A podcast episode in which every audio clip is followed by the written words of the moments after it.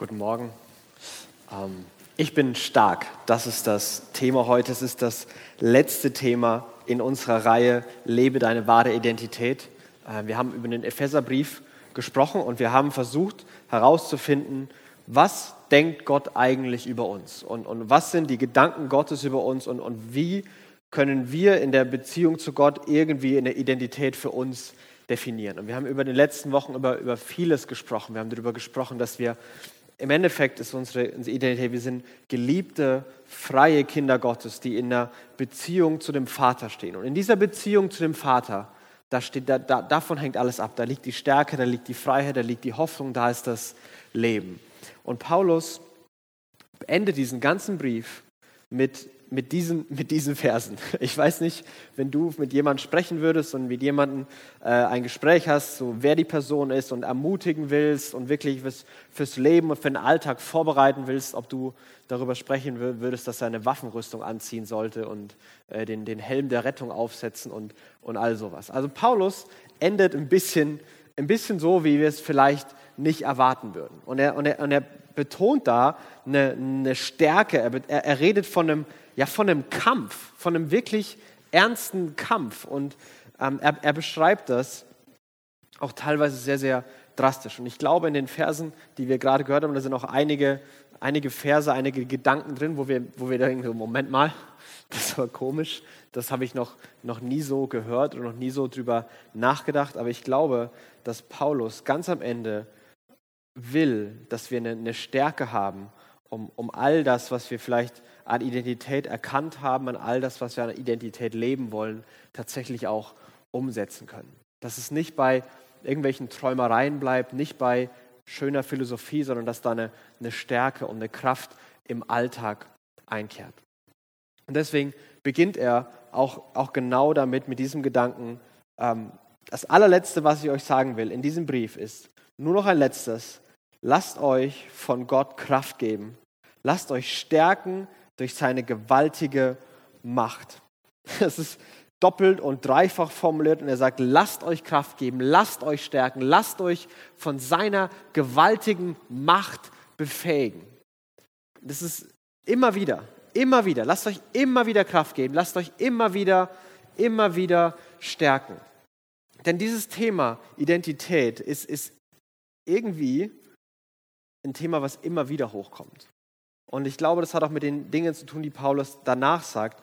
Aber, aber irgendwie ist es schon komisch, finde ich, dass, dass Identität, wer bin ich, was kann ich, was kann ich nicht, dass ich da von heute auf morgen meine Meinung über mich selbst wechseln kann.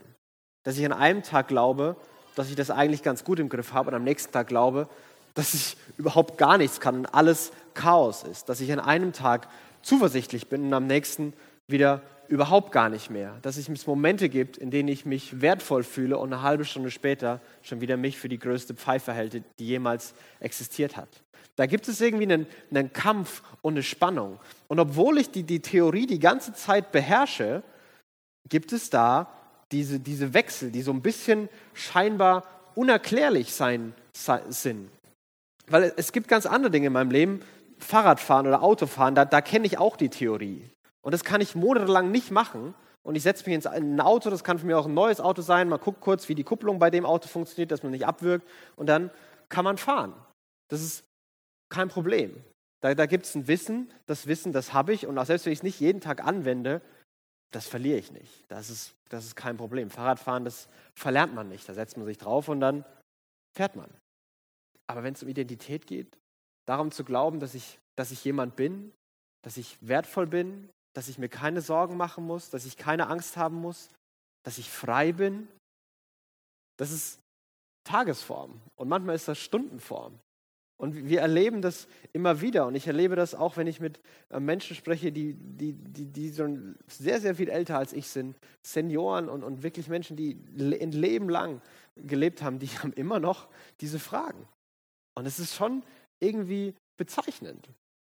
Und Paulus sagt, weil dieses Thema Identität so herausfordernd ist, genau deswegen müsst ihr stark werden. Und ihr müsst stark werden.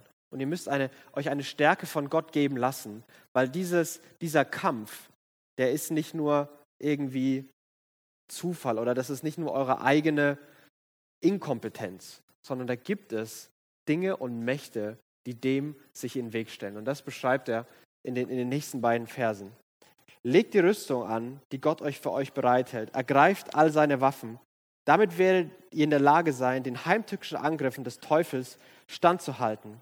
Denn unser Kampf richtet sich gegen Wesen von, nicht gegen Wesen von Fleisch und Blut, sondern gegen die Mächte und Gewalten der Finsternis, die über die Erde herrschen, gegen das Heer der Geister der unsichtbaren Welt, die hinter allem Bösen stehen.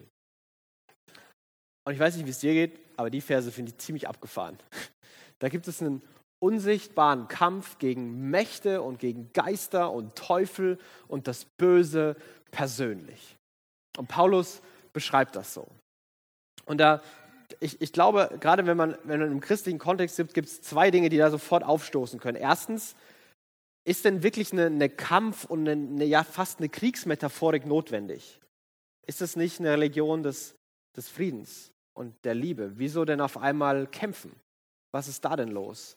Und dann wirklich gegen, gegen Mächte und, und Dämonen und Teufel und Dämonen, ist es, nicht, nicht schon irgendwie lang überholt? Haben wir nicht mittlerweile gelernt, dass das irgendwie albern ist. Ja, Fasching ist vielleicht ganz nett und Verkleiden ist auch nett, aber niemand macht das mehr, um die bösen Geister zu vertreiben. Haben wir, haben wir nicht gelernt mittlerweile, dass das alles Quatsch ist? Dass es nicht eine, eine große Verschwörungstheorie ist, dass es sowas gar nicht gibt? Und ein, ein Teil ist, das, das kann ich nicht beweisen. Ich kann dir nicht beweisen, dass es unsichtbare Mächte gibt. Wenn du sagst, zeig's mir, dann kann ich sagen, unsichtbar. Ähm, und dann, dann wirst du mir vielleicht nicht glauben. Aber für mich ein, ein Test, der, den ich wirklich für sinnvoll erachte, ist zu sagen, welche Theorie erklärt die Realität, die wir erleben, am allerbesten? Und Verschwörungstheorien bleiben deswegen oft Verschwörungstheorien, weil sie die Realität nicht sinnvoll erklären, weil man irgendein abstruses Szenario konstruieren muss, damit das zufällig dann eben so rauskommt, ob, obwohl es eine viel offensichtlichere Lösung gibt. Aber ist dieses, dieses Szenario, dass es da Mächte und Gewalten gibt, die aktiv Menschen schaden wollen, die aktiv Böses in der Welt produzieren wollen, ist diese Theorie wirklich so absurd? Und, und ich erlebe das persönlich, ich erlebe das persönlich in, dem, in, diese, in genau diesem, diesem, diesem Kampf auch um Identität, um dieses Ringen. Bin ich jemand? Bin ich geliebt? Bin ich wertvoll? Schaffe ich das? Wird das klappen? Habe ich Angst? Habe ich Sorgen? Kann, kann sich überhaupt jemand für mich interessieren? Kann, kann das, was ich gemacht habe, gibt es für mich noch eine neue Chance? Ich erlebe das in, in diesem Kampf. Ich habe keine Zweifel daran, ob ich Auto fahren kann. Aber daran habe ich Zweifel. Ich habe noch, ich habe noch nie, es, es, ich habe es bisher immer geschafft, wenn ich mir vorgenommen habe, Fernsehen zu gucken, Fernsehen zu gucken. Das ist kein Problem. Aber jedes Mal, wenn ich mir vornehme, ich will mal wieder beten, ich muss beten und ich, ich will mir Zeit dafür nehmen, dann ist das Handy interessant und ich bin eh schon müde und Hunger habe ich auch noch und die Wohnung müsste immer wieder geputzt werden. Und es passieren tausend Dinge, dass ich es nicht schaffe, aus irgendeinem absurden Grund. Fernsehen ist super einfach. Hinsetzen, pff, läuft. Beten wäre noch viel einfacher. Aber, aber irgendwie ist es manchmal vollkommen unmöglich. Und es ist so anstrengend und so schwierig. Und es macht keinen Sinn. Das, das macht einfach objektiv keinen Sinn. Warum gibt es in der Welt immer noch so viel Böses? Und warum scheint die Welt immer böser und schrecklicher zu werden, wenn wir die ganze Zeit hören, wir müssen nur noch mehr Technologie haben, mehr Wohlstand haben, mehr Aufklärung haben und mehr Bildung haben und dann wird alles besser. Aber Menschen, die schlauer sind und mehr Ressourcen haben, die machen das, um bessere Waffen zu bauen, um mehr Leid irgendwie auf der Welt zu produzieren. Die, die Jahrhunderte werden immer blutiger das letzte Jahrhundert war das blutigste in der Geschichte und wir sind auf einem relativ guten Weg, da dieses Jahr, äh, nicht dieses Jahr, sondern dieses Jahrhundert, vielleicht das sogar noch aufzuholen. So, viele, so viel Leid auf der Welt. Warum? Warum, wenn alle Menschen doch eigentlich was Gutes wollen, Frieden wollen, wenn es alles so einfach wäre? Woher kommt das alles? Und wenn ich mir all das zusammenfüge, was ich persönlich erlebe, was ich in der Welt sehe, dann scheint es für mich gar nicht mehr so absurd zu sein, dass es da tatsächlich Mächte geben könnte, die ein Interesse haben an Zerstörung, die ein Interesse haben an Leid, an Bösem, die einfach Freude daran haben, wenn die Welt brennt und die alles daran setzen, mich von, von Gott abzuhalten. die mich mit allem Möglichen ablenken. Fernsehen, kein Problem. Beten, Riesenherausforderung. Am Handy was nachlesen kann ich stundenlang. Bibel lesen, zwei Minuten gelangweilt. Woher kommt das alles? Und Paulus sagt, weil da ein Kampf ist. Weil da ein Kampf ist, der, der real ist und der ernst ist. Und ich glaube, warum das uns für uns manchmal so äh, nicht so, so greifbar ist, weil es so super abstrakt ist und man sich ganz wenig darunter vorstellen kann. Und das, ich finde, das mit Abstand beste Buch zu dem Thema hat äh, ein englischer ähm, Schriftsteller und Theologe C.S. Lewis geschrieben, hat auch Narnia geschrieben und er hat ein Buch geschrieben, das ist ganz kurz und das heißt Dienstanweisung für einen Unterteufel. Und im Endeffekt beschreibt er, äh, wie ein, ein Höllensekretär einem Fußsoldaten, seinem Neffen, Anweisungen gibt, wie er seinen Patienten, das ist der Mensch, dem er eben zugeteilt ist, was er, wie er sich verhalten soll. Und er, und er gibt ihm immer wieder Ratschläge. Und, und, und im Großen und Ganzen ist das ganze Ziel davon, ihn möglichst vom Feind, der Feind ist in diesem Buch dann Gott, weil es ja aus der Sicht des Untersekretärs der Hölle geschrieben, alles tun, um ihn von Gott abzuhalten. Hauptsache, er beschäftigt sich mit dem Alltag, Hauptsache, er ist irgendwie busy, Hauptsache, er ist abgelenkt und denkt nur an sich und verliert ein bisschen die Perspektive auf Gott. Und es ist, und es ist wirklich spannend zu lesen. Es ist ein kurzes Buch, es ist nicht lang und er beschreibt da ganz viele, ganz perfide und verborgene Dinge. Und er beginnt in der, in der Einleitung, ähm, beginnt er so und er sagt, es gibt zwei Irrtümer über die Teufel, in die das Menschengeschlecht leicht verfällt, die sich widersprechen und sie haben dennoch dieselbe Auswirkung. Der eine ist, ihre Existenz überhaupt zu leugnen. Der andere besteht darin, an sie zu glauben und sich in übermäßiger und ungesunder Weise mit ihnen zu beschäftigen.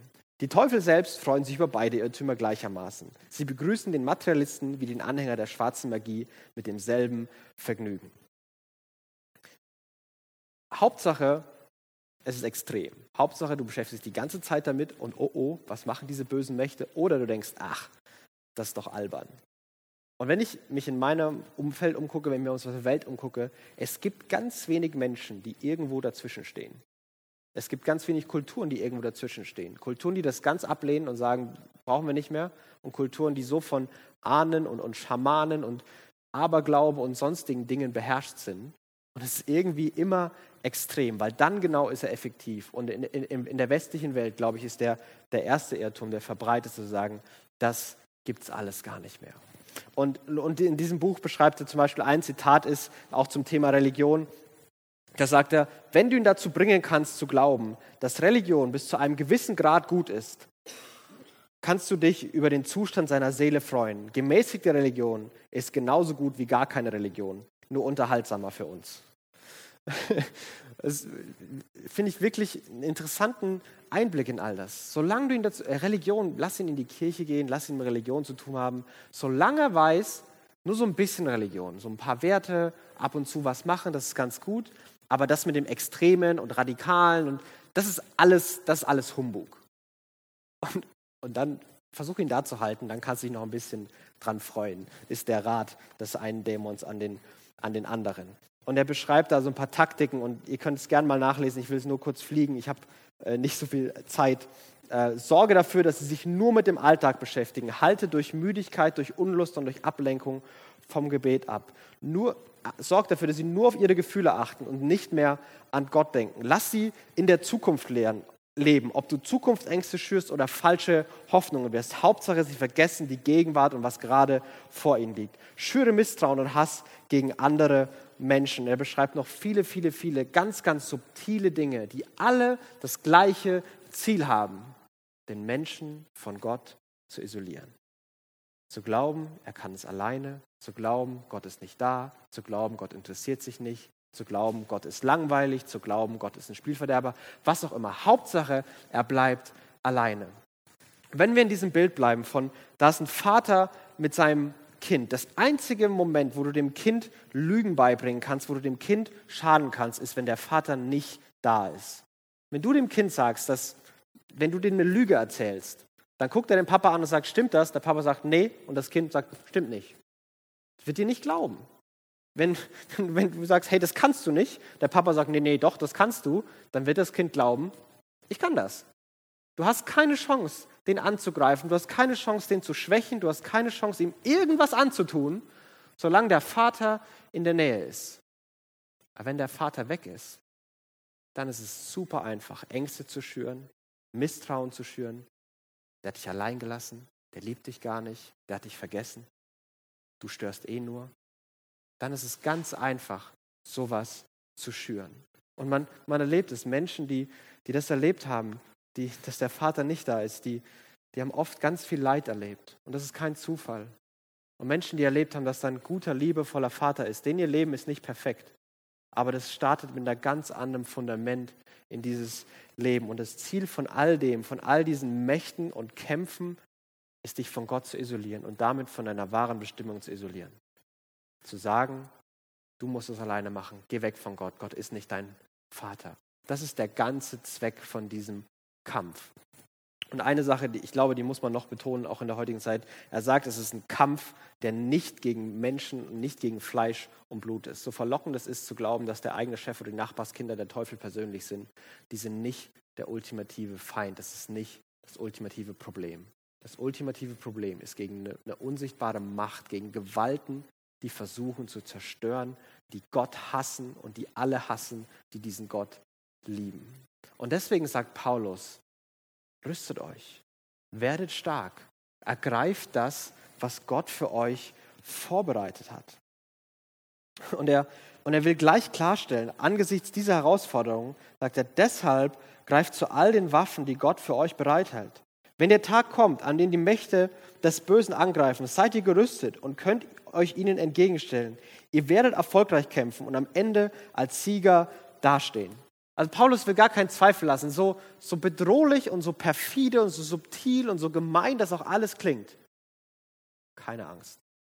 Ihr werdet am Ende als Sieger dastehen. Und eure Feinde werden euch zu Füßen legen. Der Kampf um eure Identität, der Kampf als Christen, ihr werdet gewinnen. Rüstet euch aus. Und ja, es wird anstrengend, aber ihr werdet gewinnen. Keine Angst. Ihr müsst gar nicht so viel darüber nachdenken, was es alles ist. Ich glaube, deswegen beschreibt auch Paulus vieles nicht ganz so genau, nicht vieles ganz so konkret, sondern sagt, das ist gar nicht so wichtig. Es ist wichtig zu wissen, dass es da angegriffen wird, aber viel wichtiger ist das Zweite. Viel wichtiger ist, den Blick wieder auf Gott zu richten und auf das, was Gott uns anbietet. Und dann beschreibt Paulus eine, eine Rüstung, eine, eine, eine, eine Ausrüstung zum Kampf, die ganz genau abgestimmt ist auf das, was, der, was, was diese Mächte versuchen zu zerstören. Und er beschreibt es in, in den Versen 14 bis 17 und sagt, stellt euch also entschlossen zum Kampf auf. Bindet den Gürtel der Wahrheit um, um eure Hüften. Legt den Brustpanzer der Gerechtigkeit an und tragt an den Füßen das Schuhwerk der Bereitschaft, das Evangeliums des Friedens zu ver verbreiten. Zusätzlich zu all dem ergreift das Schild des Glaubens, mit dem, jeder, mit dem ihr jeden Brandpfeil unschädlich machen könnt, den der Böse gegen euch abschießt. Setzt den Helm der Rettung auf und greift zu dem Schwert, das der Heilige Geist euch gibt. Dieses Schwert ist das Wort Gottes. Und er beschreibt eine Rüstung und er beschreibt verschiedene Einzelteile. Er beginnt mit einem Gürtel der Wahrheit. Und das ist ein, das exakte Gegenmodell zu dem, was der, der, diese bösen Mächte versuchen, nämlich zu lügen. Der Teufel wird als ein Lügner von Anfang an beschrieben. Und es wird auch in dem Buch beschrieben von Louis, und es sind nicht die, die offensichtlichen Lügen, dass die das Problem sind, sondern die kleinen, subtilen. Dass, dass es eine Halbwahrheit ist. So, ja, Gott liebt dich, aber Gott würde dich noch mehr lieben, wenn du.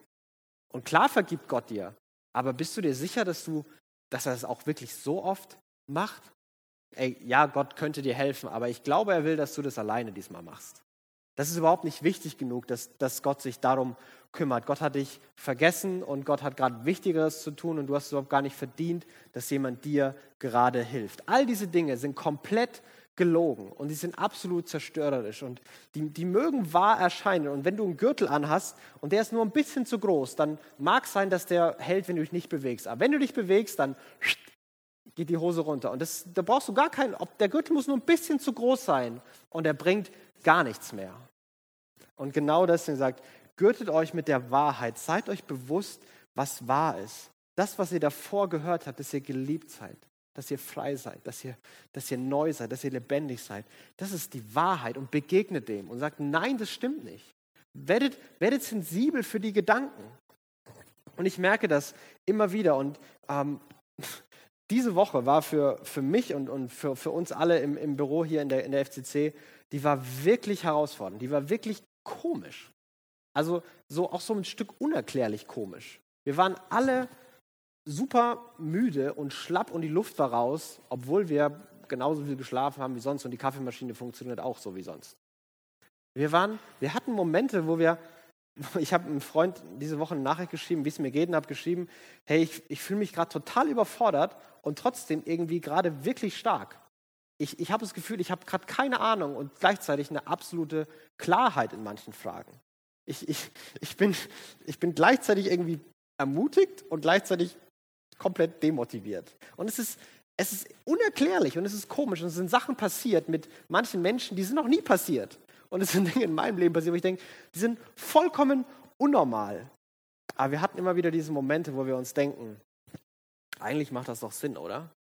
Wir wollen uns da am Sonntag hinstellen und Leuten erklären und uns selbst erklären und wollen es gerade selber herausfinden, wie wir Gott mehr lieben können, wie wir näher zu Gott kommen, wie wir unsere Identität mehr leben wollen. Und wir wollen den, die Werke des Bösen entlarven, indem wir sie einfach nur bloßstellen und damit schon dass die halbe Macht verliert. Ja, natürlich gibt es da jemanden, der uns schaden will. Ja, natürlich gibt es da jemanden, der uns angreift. Und auf einmal ist, ist in uns oder in mir so ein, aha, anscheinend werden wir gefährlich.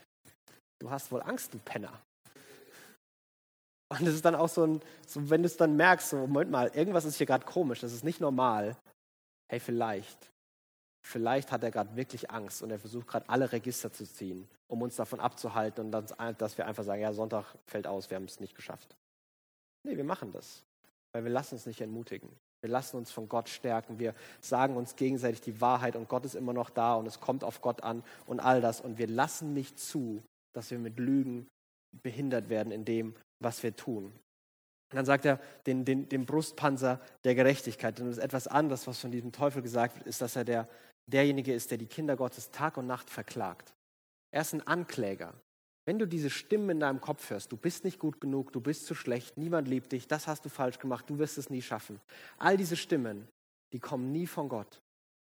Das ist nie ein liebender Vater, ein liebender Vater, der seinem Kind sagt, du bist nicht gut genug. Das ist, der ist ganz viel, aber kein liebender Vater. Ein liebender Vater redet ganz anders. Ein Ankläger der macht das die ganze Zeit. Und, und das Interessante ist, er sagt, kleidet euch mit der Gerechtigkeit, mit dem Wissen, dass ihr Gottes geliebte Kinder seid, dass ihr rechtmäßig und gerecht vor Gott steht. Und selbst wenn die Anklagen stimmen, selbst wenn das alles stimmt, dann prallt das trotzdem ab. Selbst wenn das alles stimmt, ändert es nichts daran, dass ihr nicht mehr die Kinder Gottes seid, weil Jesus, was Jesus für euch getan hat, bedeutet, dass ihr für alle Zeit gerecht seid. Und die ganzen Anklagen, die können an euch abprallen. Du bist nicht gut genug. Stimmt. Und? Was ändert das jetzt? Gott liebt mich, Gott hilft mir, Gott gebraucht immer nur Menschen, die nicht gut genug sind. Was willst du eigentlich von mir? Es beschützt euer Herz damit vor diesen Anklagen, indem ihr die Gerechtigkeit anzieht. Und dann redet er davon, und das fand ich, fand, da musste ich beim ersten Mal lesen, das ist auch komisch, dass wir Schuhe anhaben sollen, mit der Bereitschaft, das Evangelium zu verkünden. Das Evangelium des Friedens. Mitten in einem Kampfszenario, das Evangelium des Friedens. Ich hätte eher erwartet, die Stahlkappen der Macht, mit denen man jemanden in den Arsch treten kann. Aber er schreibt, nein, äh, die Bereitschaft, das Evangelium, die Botschaft des Friedens zu verkünden. Mitten im Kampf, mitten in dem Sturm, sagt er, könnt ihr einen Frieden haben und könnt ihr aus dem Frieden heraus den Frieden verkünden. Kurz vorher im Brief hat er beschrieben, wie Jesus der Friede ist. Wie Jesus uns mit Gott in eine Beziehung setzt. Wir haben Frieden mit Gott. Ein Vater, der sein Kind liebt und ein Kind, das seinen Vater liebt, da ist Frieden. Da ist einfach Frieden.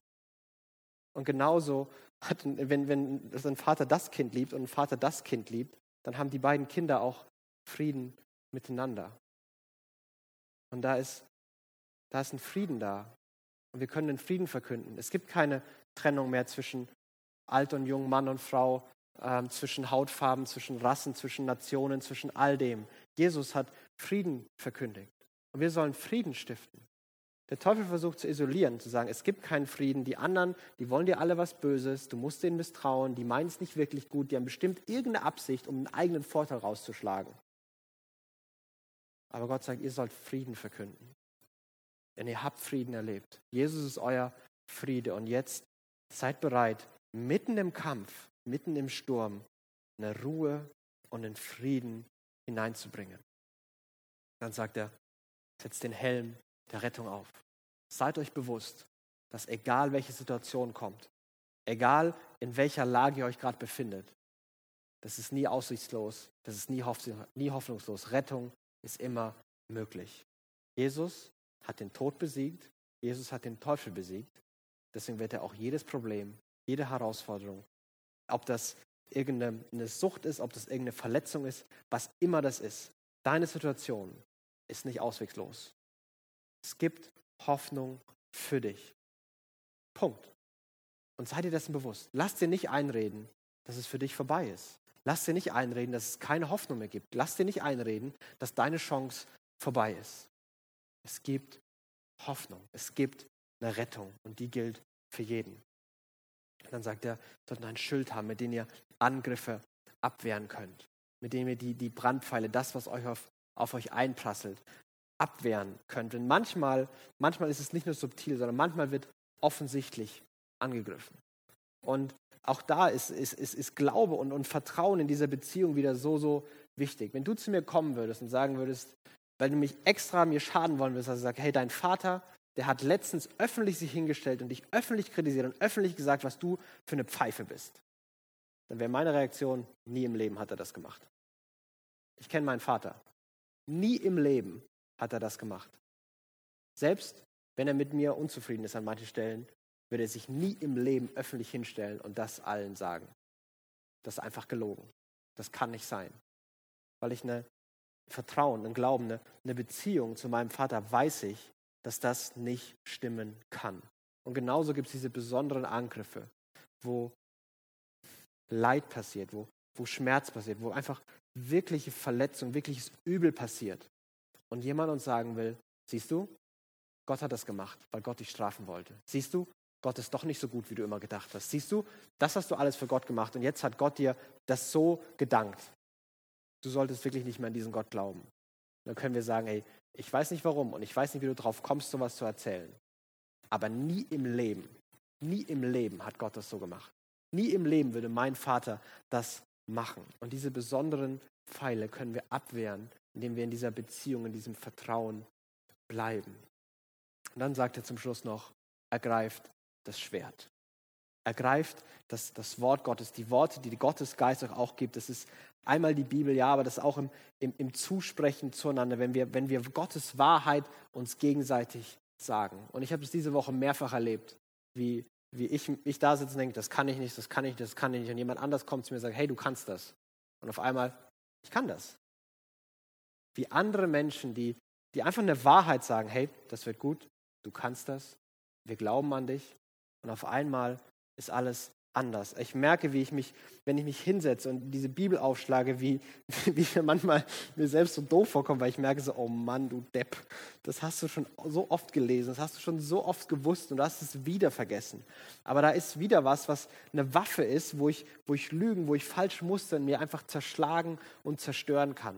Und ich glaube, deswegen ist es so wichtig, dass wir uns immer wieder gegenseitig, aber auch selbst mit der Wahrheit Gottes, mit dem Wort Gottes konfrontieren. Nicht, weil es eine Pflichterfüllung ist, sondern weil es die Waffe ist, die wir haben, in all den Lügen, Ängsten, Zweifeln und Sorgen einfach offensiv zu werden. Und, und wir, wir müssen keine Opfer sein. Der ganze Text ist so beschrieben, dass wir sind keine Opfer. Wir sollen unsere Identität leben. Wir sollen stark sein. Wir sind keine Opfer. Und er beendet all das, all diese Rüstung und, und, und Kampfszenarien mit einem Vers, der, glaube ich, ganz eng damit verbunden ist. Er sagt, wendet euch vom Heiligen Geist geleitet, immer und überall mit Bitten und Flehen an Gott. Und lasst dabei eure Wachsamkeit nicht nach, sondern tretet mit Ausdauer und Beharrlichkeit für alle ein, die zu Gottes heiligen Volk gehören. Betet. Betet die ganze Zeit. Betet für euch und betet für die anderen. Ein amerikanischer Pastor hat mal gesagt, das Gebet ist ein Wartime Walkie-Talkie. kein, also ein, ein Funkgerät für Kriegszeiten, kein Telefon in deinem Zimmer, wo du sagen kannst, Herr Butler, ich hätte gern noch ein Kissen, mein Hintern drückt ein bisschen. Sondern das ist dafür gedacht, dass wenn wir dieses Leben leben, das auf Gott ausgerichtet ist, das, das versucht, Gott zu lieben und andere zu lieben, dann werden wir Hilfe brauchen. Dann werden wir immer wieder in Situationen kommen, wo wir bitten und flehen müssen, uns vollkommen überfordert fühlen. Dann werden wir immer Menschen um uns haben, die gerade überfordert sind und die unsere Gebete und unsere Hilfe brauchen. Und ja, das ist anstrengend, ja, das ist herausfordernd, aber gleichzeitig finde ich das auch, finde ich das auch so, so spannend und so, so reizvoll. Denn ich will jemand sein, der die, der die Geschichten selber erlebt, der sich nicht die Geschichten von allen anderen immer erzählen lassen muss. Ich will jemand sein, der, der selber erlebt, wie dieser Gott Gebete hört, wie dieser Gott Dinge tut, die ich nicht für möglich gehalten habe, wie, wie ich und wie andere eine, Stärke entwickeln, die, die gar keinen Sinn macht.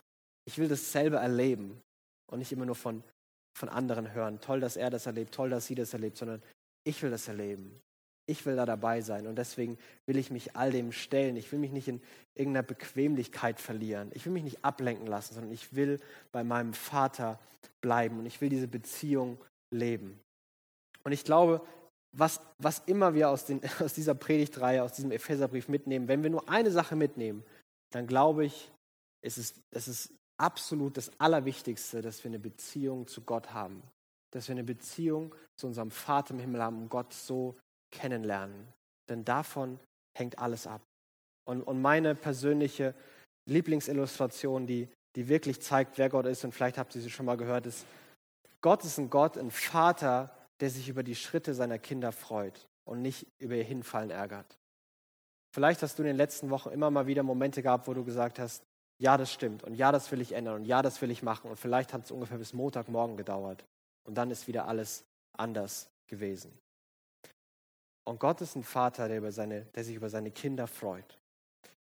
Ein kleines Kind, das gerade anfängt zu laufen. Und es, es krabbelt ein Jahr lang und irgendwann kann sich hochziehen. Und irgendwann beginnt es, sich frei zu stehen und dann hat es die Wahl zwischen hinfallen und sterben und den Fuß nach vorne setzen. Und es macht zwei Schritte, drei Schritte und fällt hin. Und kein Vater der Welt steht daneben und sagt, Vollidiot. Drei Schritte, ist das dein Ernst? Das kann doch nicht dein Ernst sein. Nur drei Schritte, die holen das, das Handy raus, die Kamera aus, klatschen, mach's nochmal, helfen ihm auf und freuen sich und jubeln ohne Ende. Die freuen sich darüber, was das Kind kann und sagen, komm, super, aufstehen, weiter. Der, der, der Sohn ist dann mittlerweile sieben Jahre alt, kommt aus der ersten Klasse nach Hause. Papa, ich habe in Mathe alles richtig. Eins plus eins ist zwei, zwei plus drei ist fünf. Und der Vater sagt, solange du keine Integralfunktion ableiten kannst, brauchst du gar nicht kommen. Kein Vater der Welt würde das machen. Man freut sich darüber, was er jetzt schon kann. Und, und genau so ist Gott. Ein Gott, der die Schritte feiert. Ein Gott, der die kleinen Schritte, die wir gehen in der, in der Beziehung, in der Identität zu ihm, dass sich darüber freut und sagt, ja, aufstehen, weiter geht's, weiter geht's, weiter geht's, weiter geht's. Ein Gott, der gleichzeitig immer eine unfassbare Freude über seine Kinder hat und gleichzeitig immer will, dass sie aufstehen, weitergehen und mehr dazu lernen und, und immer tiefer und fester und stärker ihre Identität leben. Und er will beides, weil er ein liebender Vater ist. Weil er liebt, freut er sich. Und weil er liebt, will er, dass seine Kinder weiterkommen. Und all das und die ultimative Kraft und die Stärke, all das, ähm, daran erinnern wir uns jedes Mal, wenn wir, wenn wir Abendmahl feiern. Denn das hier, das ist die Wahrheit. Die Wahrheit, dass Gott uns liebt. Das hier ist unsere Gerechtigkeit. Jesus hat alles bezahlt und wir werden nie wieder angeklagt. Das hier ist unser Frieden. Wir haben Frieden mit Gott, weil Jesus Frieden geschaffen hat. Das hier ist unsere Rettung. Der Tod ist besiegt und wir werden leben.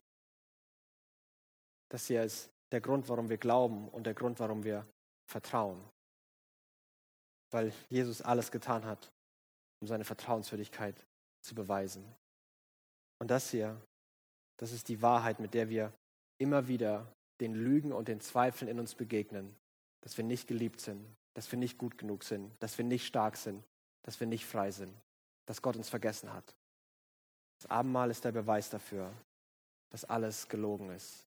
Und die ganze Rüstung Gottes Die ganze Stärkung und Wappnung für den Kampf kommt in diesem Moment zusammen. Und in diesem Moment werden wir gestärkt. Und deswegen feiern wir das auch jeden Sonntag, weil wir uns kontinuierlich jeden Sonntag neu stärken lassen müssen. Gott will, dass wir stark sind, dass wir bestehen. Und er hat versprochen, wir werden erfolgreich am Ende als Sieger dastehen. Und deswegen kämpfen wir, weil wir wissen, wir werden gewinnen und wir sind stark und wir leben die Beziehung zu unserem Vater im Himmel jeden Tag mehr und jeden Tag tiefer.